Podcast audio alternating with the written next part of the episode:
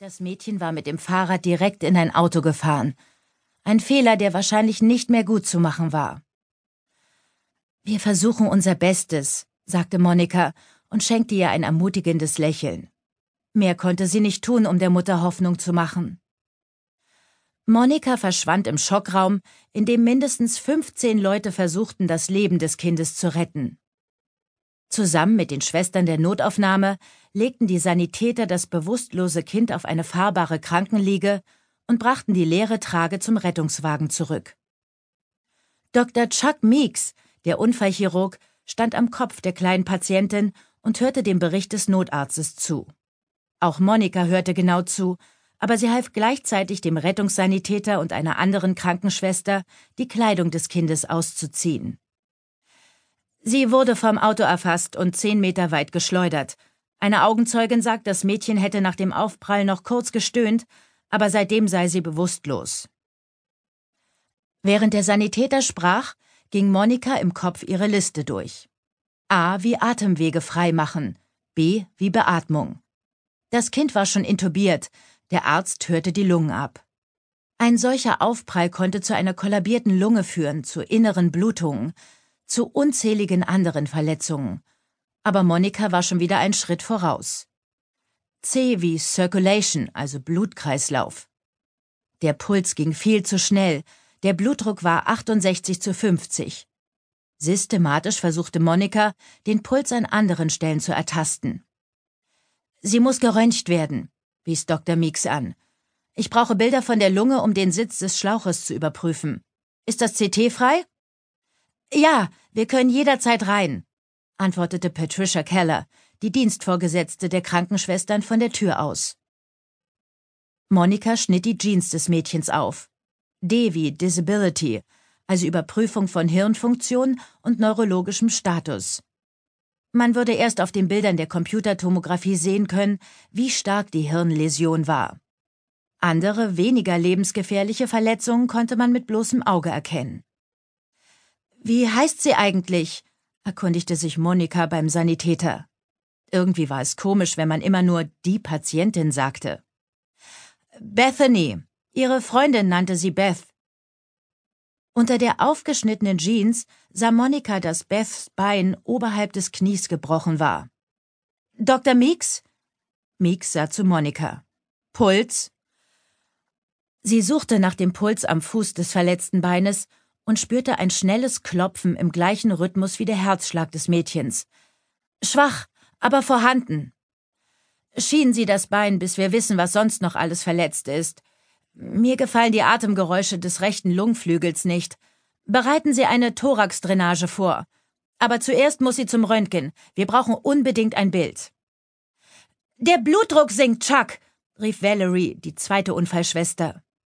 Alle blickten auf den Monitor über dem Bett.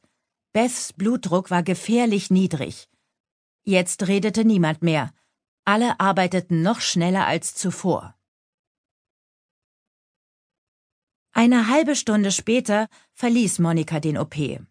Draußen übergab sie Bethanys Befund an die Schwester, die gerade mit ihrem Dienst begann. Oberschenkelhalsbruch, kollabierte Lunge, innere Blutungen, die wahrscheinlich von einem Milzriss stammten.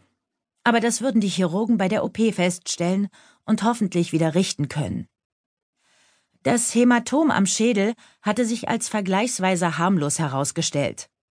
Allerdings rief das wiederum die Frage hervor, warum das Kind trotzdem bewusstlos war. Vielleicht hatte aber auch der liebe Gott einfach gesagt, mach doch lieber mal ein bisschen die Augen zu, meine Kleine. Vielleicht, ganz vielleicht, würde Bethany durch den Einsatz der Unfallchirurgen am Leben bleiben und eines Tages wieder Radfahren können. Monika hoffte es sehr. In der Notaufnahme stieg der Geräuschpegel an. Es herrschte reges Treiben. Patienten kamen und gingen, manche humpelten herein, andere wurden mit dem Rollstuhl herausgefahren. Ein ganz normaler Tag. Monika liebte ihre Arbeit im Pomona General Krankenhaus mit allem, was dazugehörte. Es gab nur wenige Ausnahmen. Zum Beispiel, wenn sie jemandem mitteilen musste, dass ein geliebter Mensch gestorben war, oder wenn aufgrund des allgemeinen Ärztemangels zu viele Leute wegen Kleinigkeiten in die Notaufnahme kamen.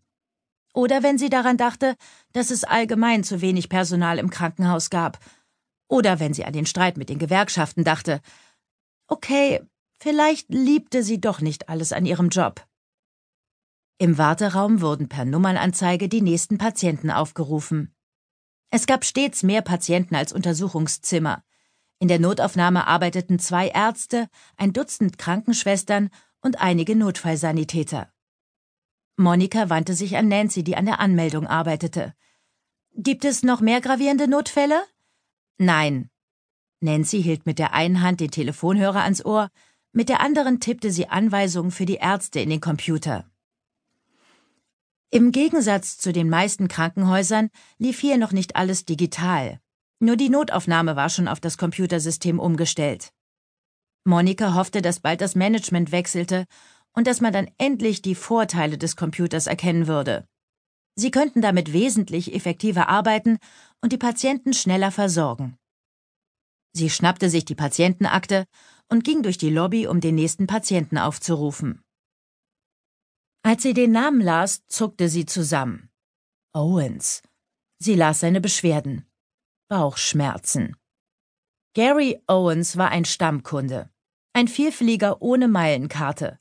Mindestens einmal pro Woche kam er in die Notaufnahme, meistens durch die Hintertür mit dem Krankenwagen. Der Mann war Alkoholiker, der dem Tode schon öfter von der Schippe gesprungen war, als Monika zählen konnte. Er wollte sterben. So sehr sich Monika für diesen Gedanken auch hasste, aber irgendwie hoffte sie, dass er endlich Erfolg haben würde, damit die Sache ein Ende hatte. Es war nicht leicht, Mitleid für jemanden zu empfinden, der sich fast jedes gesundheitliche Problem selber zuzuschreiben hatte.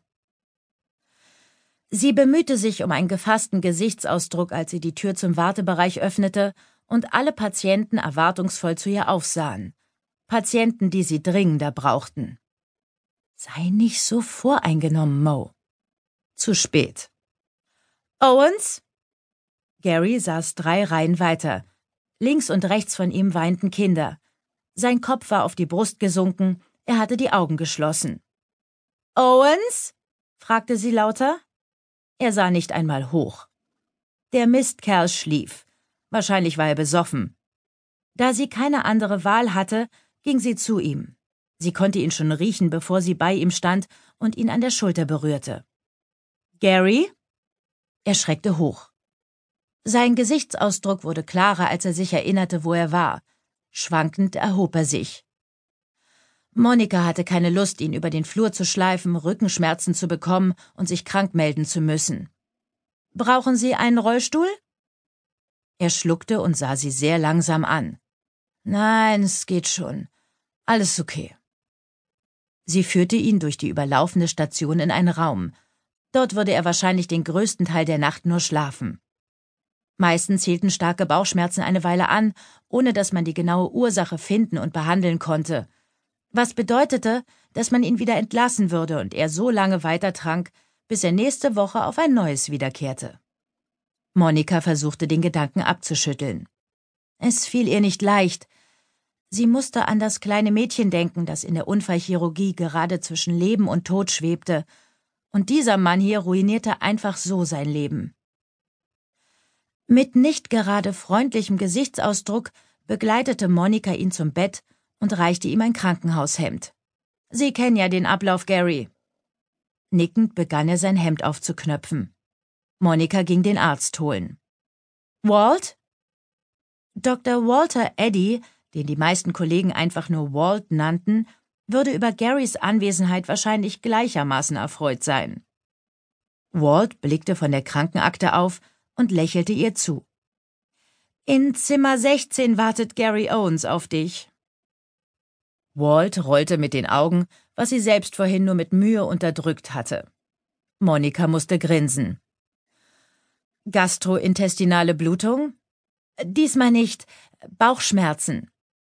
Ist er betrunken? Ist er doch immer.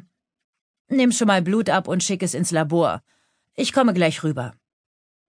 Monika nahm sich ein Tablett mit dem nötigen Equipment, um sich an die schwierige Aufgabe zu machen, eine geeignete Vene bei Gary zu finden. Die Erfahrung hatte gezeigt, dass das nicht leicht war. Gary hatte sich vor Jahren eine schwere Brandverletzung zugezogen. Großflächige Narben bedeckten beide Arme